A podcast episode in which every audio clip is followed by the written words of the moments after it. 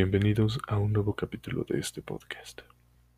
En esta ocasión me gustaría leerles uno de los cuentos que más me gustan de W. Jacobs.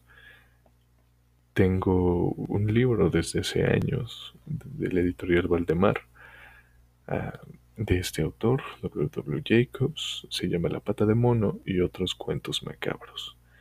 En esta ocasión me gustaría leerles La pata de mono. y en lo personal, si pueden conseguirlo, estaría muy bien. No, no se van a defraudar. Comencemos.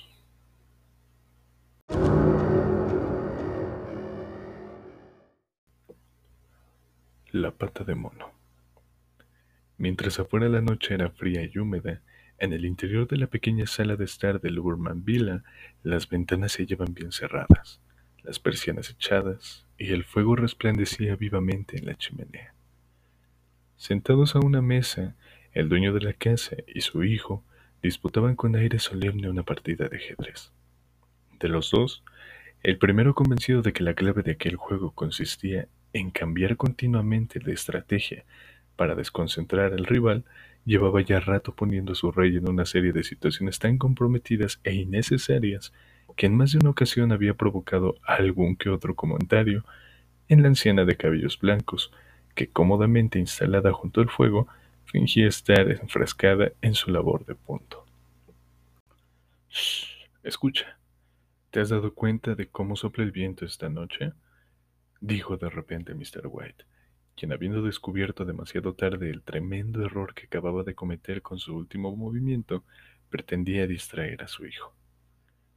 Hace rato que lo escucho, papá, respondió el otro, examinando el tablero con rostro ceñudo y alargando el brazo para mover una pieza. Jaque.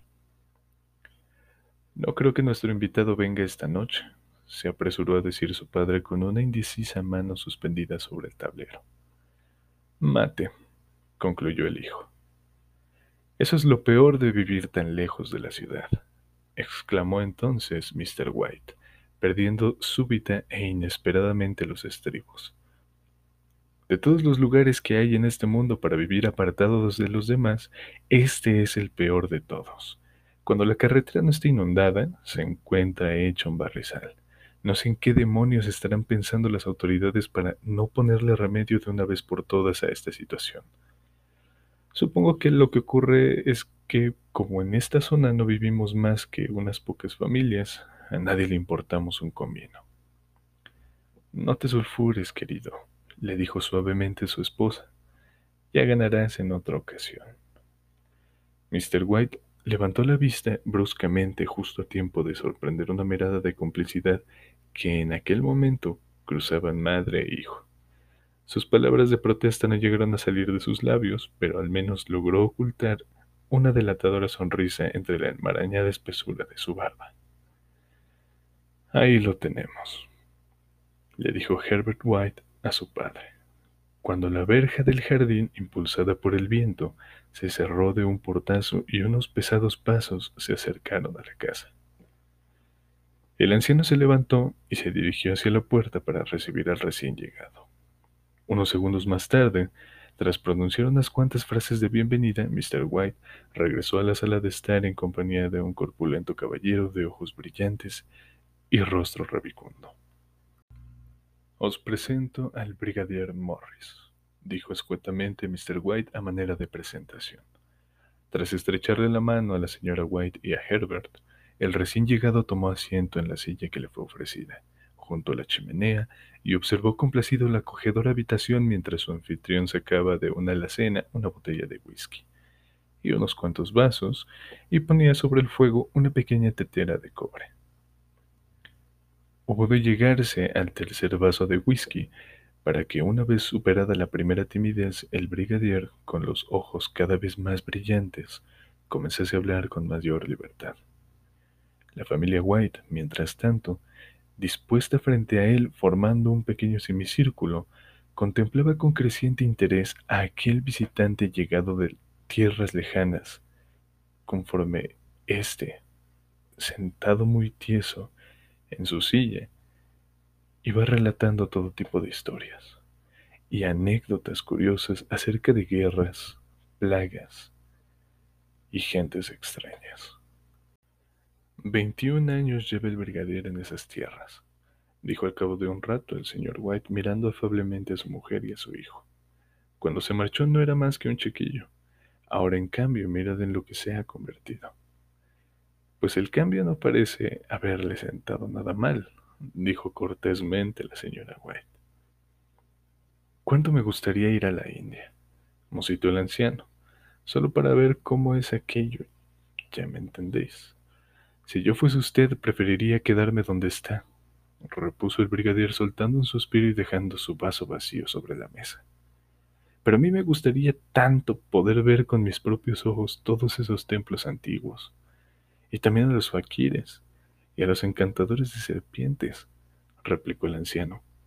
Por cierto, Morris, ¿cómo era aquello que usted comenzó a contarme el otro día acerca de, de, una pata de mono o algo parecido? Nada, se apresuró a responder el brigadier. Al menos nada que valga la pena oír. ¿Una pata de mono? preguntó la señora White llena de curiosidad. Bueno, en realidad no se trata más que de un pequeño ejemplo de lo que ustedes aquí en Occidente llamarían simplemente magia, respondió el brigadier con cierta brusquedad. Los tres oyentes visiblemente interesados se inclinaron hacia adelante para poder oír mejor. Su invitado, mientras tanto, se llevó distraídamente el vaso a los labios sin darse cuenta de que ya se hallaba vacío. En cuanto descubrió su error, Volvió a dejarlo sobre la mesa con un gesto de contrariedad, y el señor White se apresuró a llenárselo. A simple vista, explicó el brigadier hurgando en uno de sus bolsillos, no es más que una simple pata de mono momificada. Dicho lo cual se sacó del bolsillo el objeto en cuestión, y lo sostuvo en su palma abierta para que los demás pudieran contemplarlo. Al posar sus ojos sobre él, Mr. White se echó hacia atrás con una mueca de disgusto. Pero su hijo, en cambio, lo cogió y comenzó a examinarlo con atención. ¿Y qué es lo que tiene de especial? Preguntó Mr. White tras tomar la pata de manos de su hijo, observarla durante unos segundos y dejarla a continuación sobre la mesa. Hubo una vez en la India un viejo fakir que le lanzó un conjuro a esa pata, explicó el brigadier. Se trataba de un santo muy respetado en aquellas tierras que pretendía demostrar, por un lado, que el destino determina irremediablemente la vida de las personas, y por otro, que aquellos que intentan luchar contra su destino acaban siempre mal parados. El conjuro en cuestión permite que tres hombres distintos tengan la posibilidad, cada uno de ellos, de pedirle a esa pata tres deseos. Su forma de hablar resultaba tan cautivante y turbadora que a sus tres oyentes se les congeló la sonrisa en el rostro. En ese caso, ¿por qué no pide usted tres deseos? propuso Herbert White con tono ligeramente burlón. El militar se volvió hacia él y le dirigió una de esas explícitas miradas que un hombre de mediana edad acostumbra dirigir a todo joven presuntuoso. Porque ya lo he hecho, se limitó a decir mientras su rostro de piel curtida empalidecía de repente. Esa historia parece sacada de las mil y una noches, dijo la señora White, levantándose para poner la mesa. Por cierto, ¿por qué no pedís cuatro pares de manos para mí? No me vendría nada mal a la hora de hacer las tareas de la casa. Dispuesto a continuar con la broma de su mujer, Mr. White se apresuró a coger la pata de mono de la mesa y abrió la boca para pedir el deseo. Pero, al ver la expresión alarmada que acababa de aflorar el rostro del brigadier, se echó a reír súbitamente. Si va usted a pedir algún deseo, dijo entonces con brusquedad el militar cogiendo del brazo a su anfitrión, asegúrese primero de lo que desea sea algo razonable. Sin darle importancia a la aspereza con la que el brigadier le acababa de hablar y sin pensar en lo que hacía, Mr. White se metió sin más la pata de mono en el bolsillo y tras disponer unas sillas alrededor de la mesa, invitó a su amigo a tomar asiento en una de ellas. Durante la cena apenas se habló de aquel extraño talismán, y una vez acabada la misma, los White permanecieron sentados largo rato escuchando, embelesados, muchas otras de las aventuras que aquel singular personaje había protagonizado durante su estancia en la India. Si esa historia de la pata de mono tiene tanto de verdad como todas las demás historias que ese hombre nos ha contado esta noche, dijo Herbert, una vez que la puerta de la casa se hubo cerrado tras el brigadier, quien se había marchado con el tiempo justo para tomar el último tren. Me da la impresión de que esa reliquia disecada no nos va a ser de mucha utilidad. ¿Le diste algo por ella, querido? preguntó la señora White mirando atentamente a su marido. Apenas unas pocas monedas, mujer, contentó éste ruborizándose ligeramente. Al principio se negaba a cogerlas, pero yo lo obligué a aceptarlas. Y a que no sabéis una cosa. Mientras se guardaba el dinero, no dejó de repetirme que procurase deshacerme de ella. ¿Deshacerte de ella? intervino Herbert, fingiendo escandalizarse. Pero, ¿cómo se le ocurre decir algo así justo ahora que gracias a esa pata vamos a ser ricos, famosos y felices para siempre? Yo, para empezar, deseo convertirme en emperador. De esa manera, tú, papá, como padre del emperador, podrás poner a mamá en su sitio de una vez y evitar así que ella siga teniéndote completamente dominado. Envuelto en sus propias carcajadas, Herbert echó a correr alrededor de la mesa seguido de cerca por su madre, quien escandalizada blandía en alto un sartén capaz de atemorizar a cualquiera. Mr. White se sacó entonces del bolsillo la pata de mono y la examinó con curiosidad. Lo cierto es que si tuviese que pedir un deseo, no sabría qué pedir, dijo lentamente. Creo que ya tengo todo cuanto puedo desear. Podrías pedir dinero, papá, así podrías liquidar de una vez todas tus deudas. Y eso no te vendría nada mal, ¿verdad? dijo Herbert, rodeando a su padre con un brazo. ¿Por qué no pides doscientas libras? Creo que con eso será más que suficiente. Ligeramente avergonzado de su credulidad, Mr. White sonrió con timidez y levantó en alto la pata de mono, mientras su hijo, tras guiñarle un ojo a su madre, se sentaba en el piano con expresión solemne y comenzaba a tocar unos majestuosos acordes. Deseo doscientas libras, dijo en voz alta el anciano.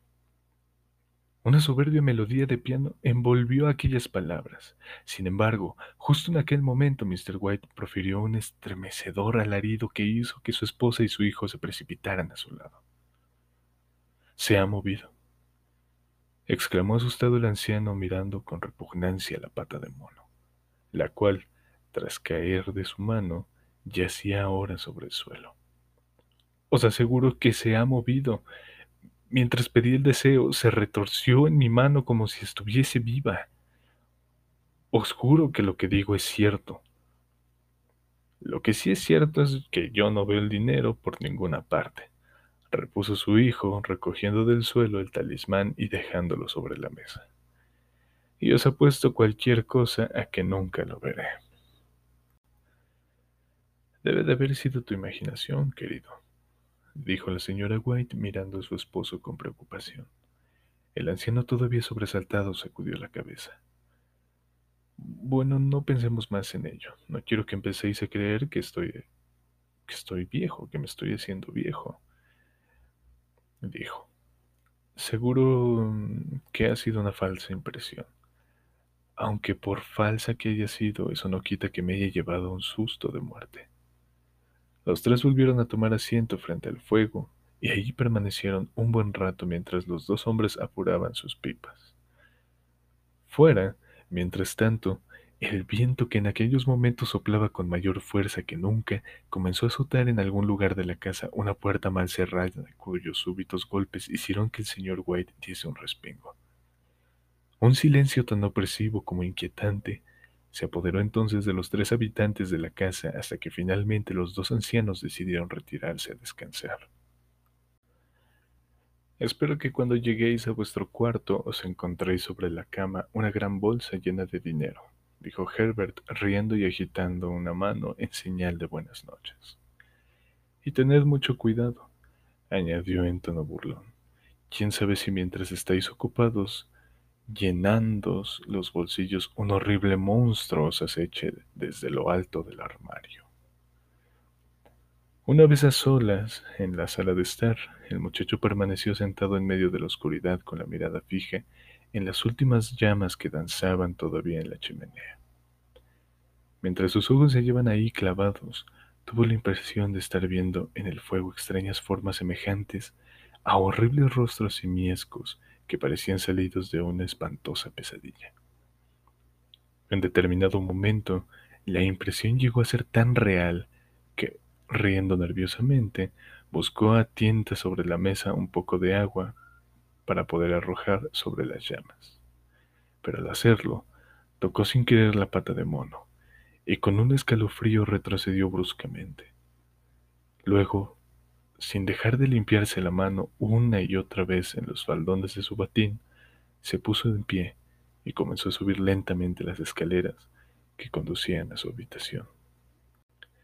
A la mañana siguiente, mientras desayunaba en la sala de estar, Herbert no pudo evitar echarse a reír de los temores que le habían acosado la noche anterior. En la estancia, inundada ahora por la hermosa claridad del sol invernal, se respiraba un aire fresco y saludable que unas horas antes había brillado por su ausencia. En cuanto a la pata de mono, esta momentáneamente olvidada se encontraba tirada de cualquier manera sobre el aparador. A la rotunda luz del día, su aspecto sucio y arrugado no impulsaba precisamente a creer en las propiedades mágicas que se le atribuían. No sé por qué será, pero a mí me da la impresión que todos los soldados son iguales. A todos les gusta creer en paparruchas, dijo la señora White. Y pensar que anoche estuvimos a punto de tragarnos semejante sarta de tonterías. ¿Cómo puede uno llegar a creer que los deseos se conceden así como así? Y aunque así fuese, ¿qué daño podrían hacernos doscientas libras? ¿Quién sabe? A lo mejor si cayesen del cielo y nos diesen de lleno en la cabeza, dijo Herbert, echándose a reír. Morris me dijo que cuando un deseo resulta concedido, todo ocurre de la forma más natural, intervino el señor White, de tal manera que uno no puede evitar pensar que se trata de una simple coincidencia. Bueno, si así fuese, prométeme una cosa, papá, que no tocarás las doscientas libras hasta que yo vuelva del trabajo, dijo Herbert poniéndose en pie. Mucho me temo que, de no serlo así, te convertirías en un avaro y no querrías separarte nunca del dinero. Y mamá y yo nos veríamos obligados a quitártelo por la fuerza. La señora White se echó a reír hasta que se le saltaron las lágrimas. Luego, poniéndose también en pie, acompañó a Herbert hasta la puerta. Se despidió de él y permaneció unos segundos en el umbral, contemplando cómo su hijo se alejaba por el camino. Seguidamente, riéndose todavía de la credulidad de su marido, regresó a la mesa. No obstante, a pesar de todas sus risas y burlas, no pudo evitar salir corriendo hacia la puerta cuando el cartero llamó aquella mañana a la puerta, ni hacer un despectivo comentario sobre lo que ella llamó esos dichosos soldados aficionados a la bebida. Cuando vio que el correo de aquel día consistía en una factura del sastre, en vez de en un cheque por el valor de 200 libras. Estoy deseando oír lo que diría Herbert cuando vuelva a casa y vea esa factura, dijo mientras ella y su marido se sentaban a comer. Solo de imaginármelo ya me estoy riendo. Y yo, combinó Mr. White sirviéndose un buen vaso de cerveza. Aunque de todas formas, digáis lo que digáis, anoche esa cosa se movió en mi mano. Te juro que lo hizo. Simplemente te daría esa impresión, querido, dijo su esposa al contacto. Si yo digo que se movió, es que se movió. repuso el otro. No estoy hablando de impresiones, sino de hechos. Yo acababa de pedir aquel deseo cuando de repente... Pero bueno, ¿qué es lo que pasa? La señora White no respondió.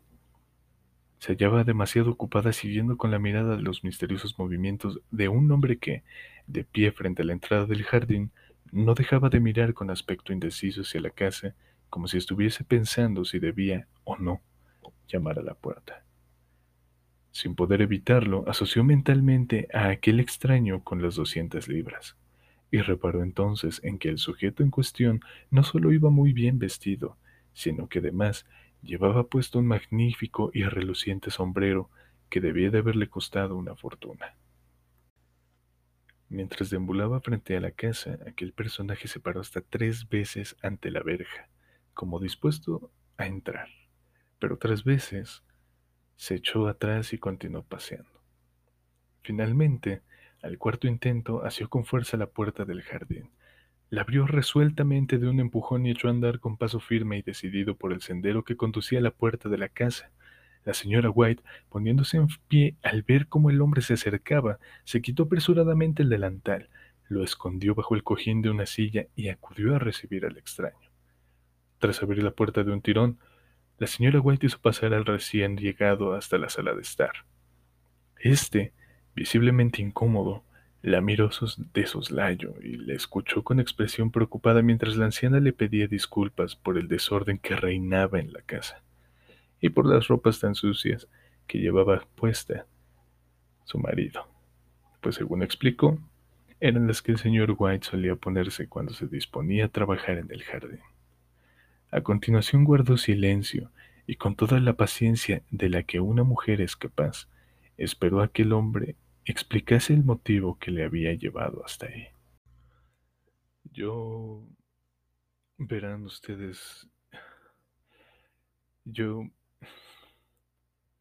me han pedido que viniera a verles, dijo por fin tras un extraño silencio, bajando la vista y dejándola clavada en algún lugar del suelo.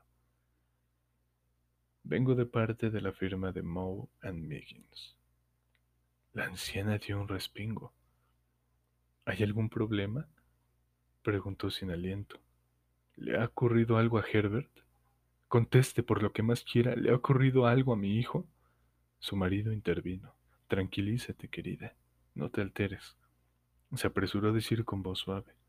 Siéntate aquí y no saques conclusiones precipitadas. Y ahora, caballero, añadió, añadió volviéndose hacia el recién llegado con una mirada cargada de ansiedad. Díganos lo que ha venido a decirnos. Estoy segura de estoy seguro de que no se trata de malas noticias, ¿cierto? Lo siento mucho, caballero, pero comenzó a decir el hombre. ¿Le ha pasado algo a mi hijo? preguntó la anciana sin poder contenerse por más tiempo. El visitante sintió con la cabeza. Así es, señora. Su hijo se encuentra gravemente herido, dijo en voz baja, pero al menos ya no sufre. Gracias a Dios, exclamó la anciana retorciéndose las manos con fuerza. Gracias a Dios, gracias. La mujer guardó silencio de repente cuando cayó en la cuenta del verdadero significado que encerraban las últimas palabras pronunciadas por aquel hombre. Luego, cuando al ver el rostro sombrío y crispado de éste, sus más horribles temores se vieron definitivamente confirmados. Se quedó sin aliento y mirando con desesperación a su marido que todavía no parecía haber comprendido del todo lo que sucedía. Puso su mano temblorosa en la de él y se la apretó con fuerza. Se produjo entonces un silencio sepulcral. Al parecer, su hijo quedó atrapado entre los engranes de una de las máquinas, añadió finalmente el visitante con voz apenas audible. ¿Atrapado entre los engranajes? repitió el señor White aturdido. Dios mío. El anciano se dejó caer pesadamente en una silla y se puso a mirar por la ventana sin ver nada en particular. Luego, con una dulzura infinita, tomó la mano de su esposa entre las suyas y la apretó tal y como había hecho por primera vez cuarenta años atrás, cuando los dos no eran más que una joven pareja de novios. Herbert era lo único que teníamos en este mundo, dijo volviéndose ligeramente hacia el visitante. No tiene usted idea de lo duro que resulta perderle. El hombre, incómodo, carraspeó, y poniéndose en pie se acercó lentamente a la ventana. La empresa me ha pedido que les comunique su más sincero pésame ante tan dolorosa pérdida, dijo sin apenas levantar la mirada. Espero, espero que comprendan que yo no soy más que un simple empleado y que me limito a obedecer las órdenes que me han transmitido. No hubo respuesta.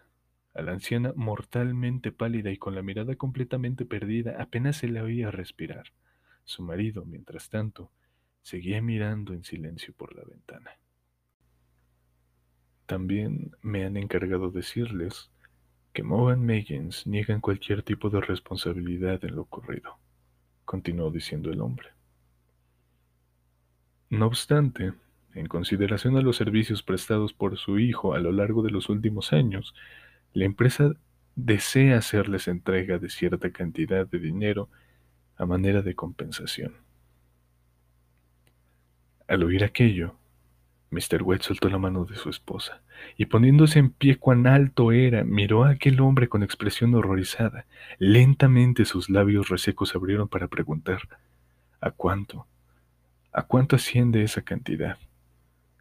A doscientas libras, caballero, fue la respuesta. Ajeno totalmente al grito de su esposa, el anciano, tras esbozar una amarga sonrisa, extendió las manos ante sí como un ciego que intentase caminar sin ayuda de su bastón y a continuación se desplomó sin sentido sobre el suelo.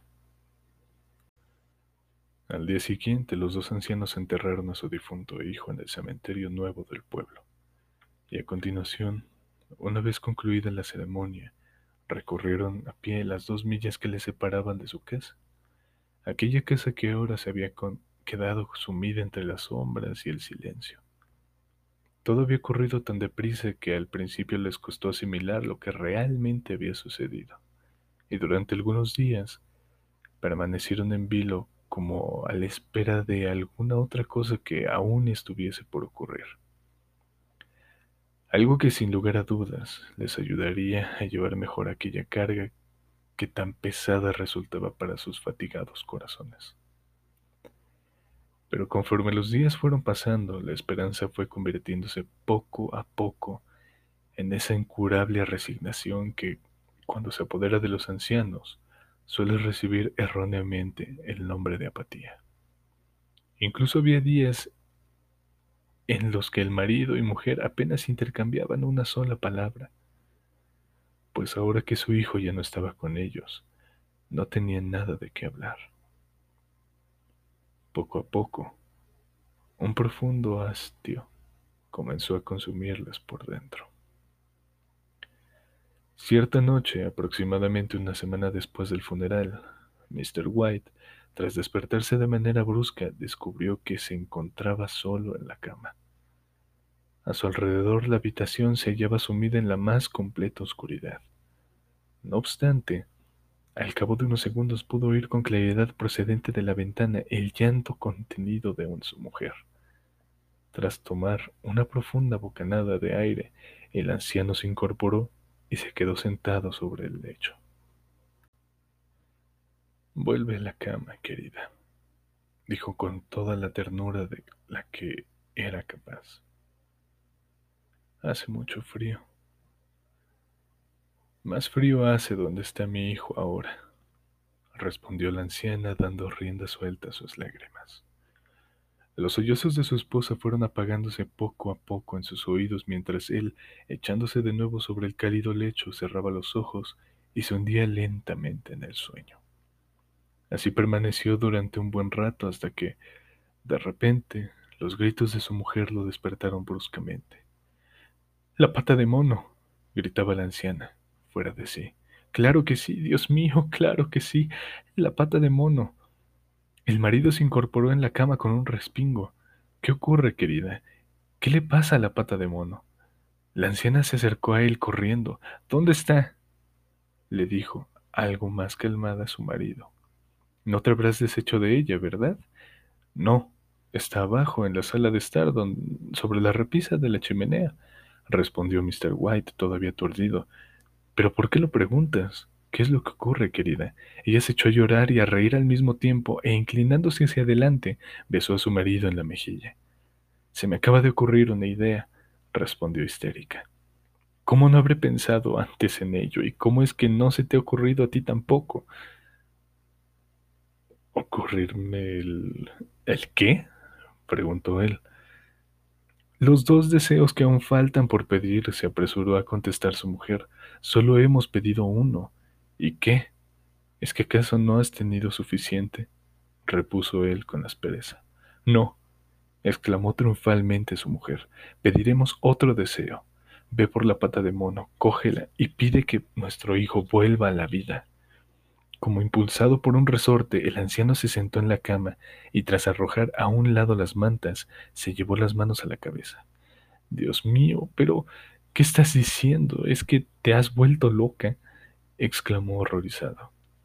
Ve ahora mismo por esa pata, dijo la anciana, casi sin aliento. Ve por ella, cógela y pide ese deseo. Oh, Dios mío, mi niño, mi pequeño. El anciano cogió una cerilla, la prendió y encendió con ella una vela. Vuelve a la cama, dijo con voz insegura. No sabes lo que estás diciendo. Si el primer deseo nos fue concedido, ¿por qué no va a suceder lo mismo con el segundo? replicó su esposa con mirada febril.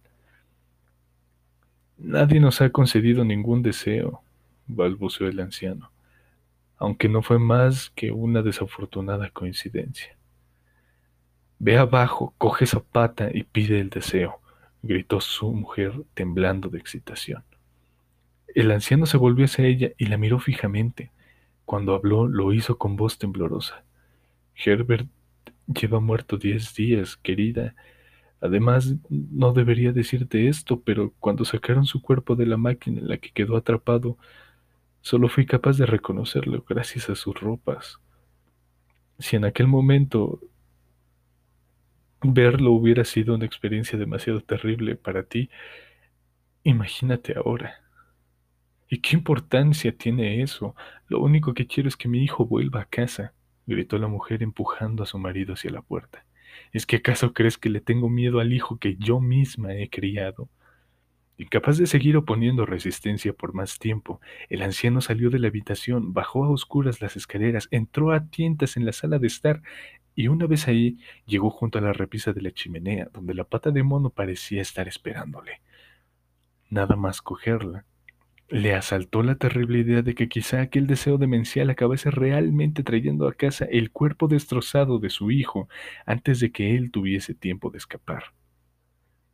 Aquel pensamiento le impactó tanto que durante unos segundos se quedó completamente paralizado de terror y respirando con dificultad. Perdió el sentido de la orientación y se sintió súbitamente desamparado en la oscuridad. Con la frente bañada en sudor y con aquella inmunda pata momificada fuertemente cogida en una mano, se abrió camino a trompicones hasta la mesa, y desde ahí fue avanzando a tientas a lo largo de la pared hasta que se encontró nuevamente en el pasillo que desembocaba en las escaleras. Cuando por fin llegó a su habitación, incluso el rostro de su esposa le pareció diferente. No solo se hallaba mortalmente pálido debido a la excitación y el insomnio, sino que además parecía dominado por una extraña e enigmática expresión.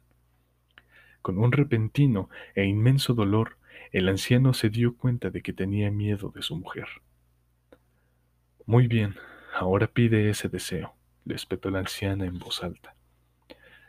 Todo esto no tiene ningún sentido, querida, balbuceó él. Te he dicho que pidas ese deseo, repitió ella.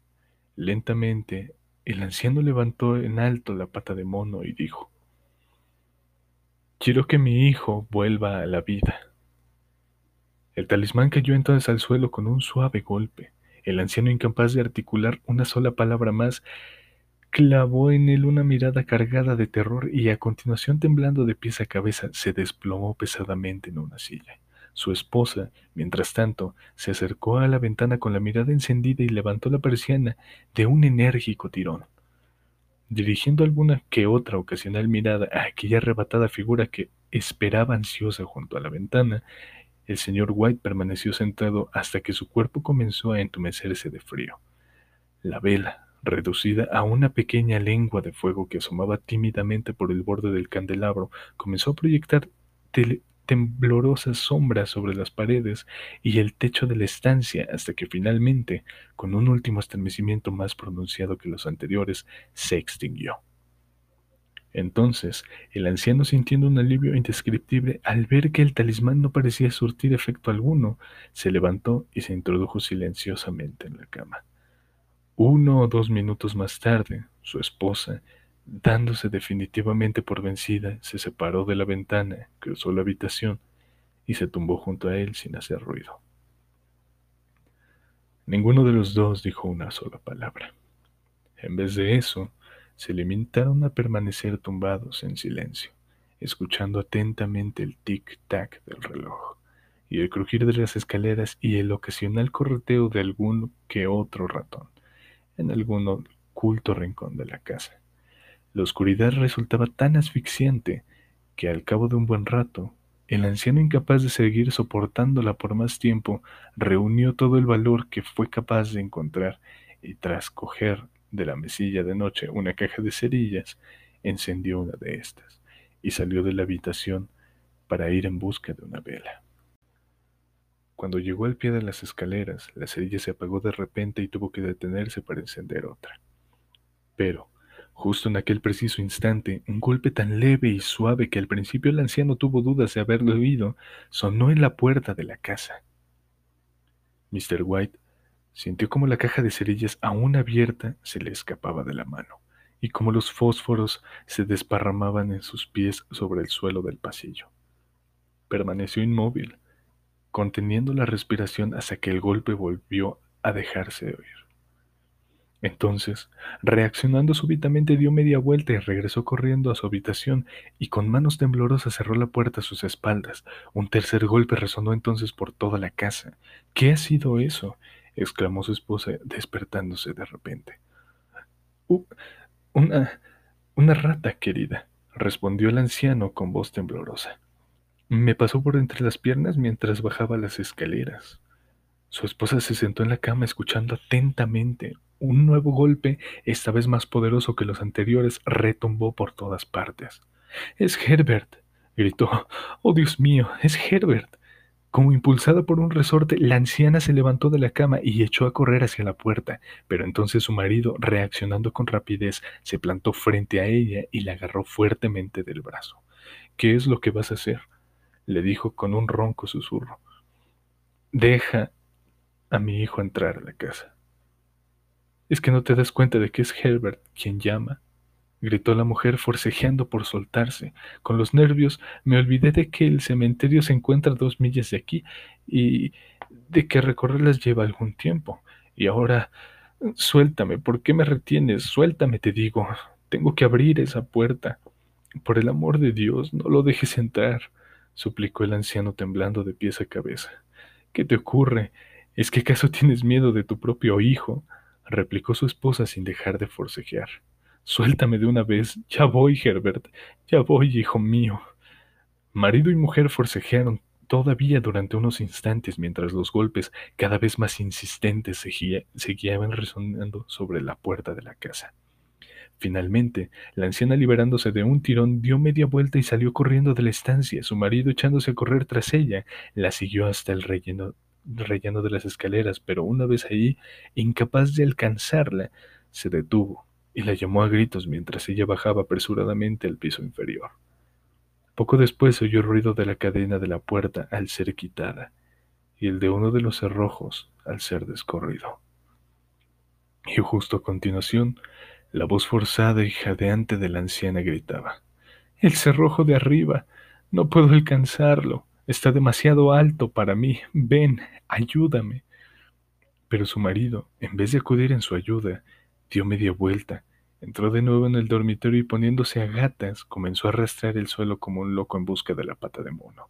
Si tan solo pudiese encontrarla antes de que su mujer le abriese la puerta a aquella cosa, mientras una verdadera andanada de golpes hacía temblar toda la casa, oyó cómo su esposa arrastraba una silla hasta el vestíbulo y la ponía contra la pared.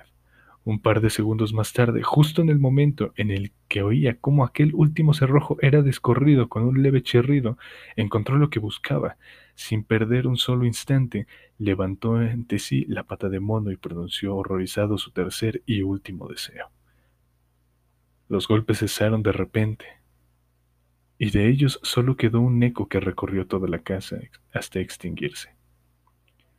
Con el corazón en un puño, el anciano oyó cómo su esposa apartaba a un lado la silla y abría acto seguido la puerta. Una fría ráfaga de viento atravesó el umbral y se deslizó velozmente escaleras arriba. A continuación, un largo y desesperado lamento de la anciana recorrió la casa de un extremo a otro. Nada más oírlo, su esposo, haciendo acopio de valor, bajó corriendo las escaleras, pasó junto a ella y salió al exterior. Ahí, a la frágil luz de una farola situada al otro lado de la calle, el camino se hallaba desierto y tranquilo.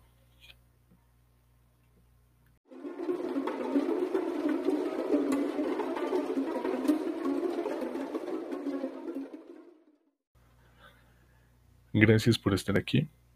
Como les decía al inicio, este, este libro que yo tengo de este autor de la editorial Valdemar. No, no nos patrocinan. Ojalá fuera así. Ah, se los recomiendo mucho. Si pueden conseguirlo, estaría muy bien. No se van a decepcionar. Y si no, pues ahí habrá algunas otras opciones en, en la red, en internet. Eso sería todo por hoy. Nos vemos en, la, en el próximo capítulo, en el próximo episodio. Adiós.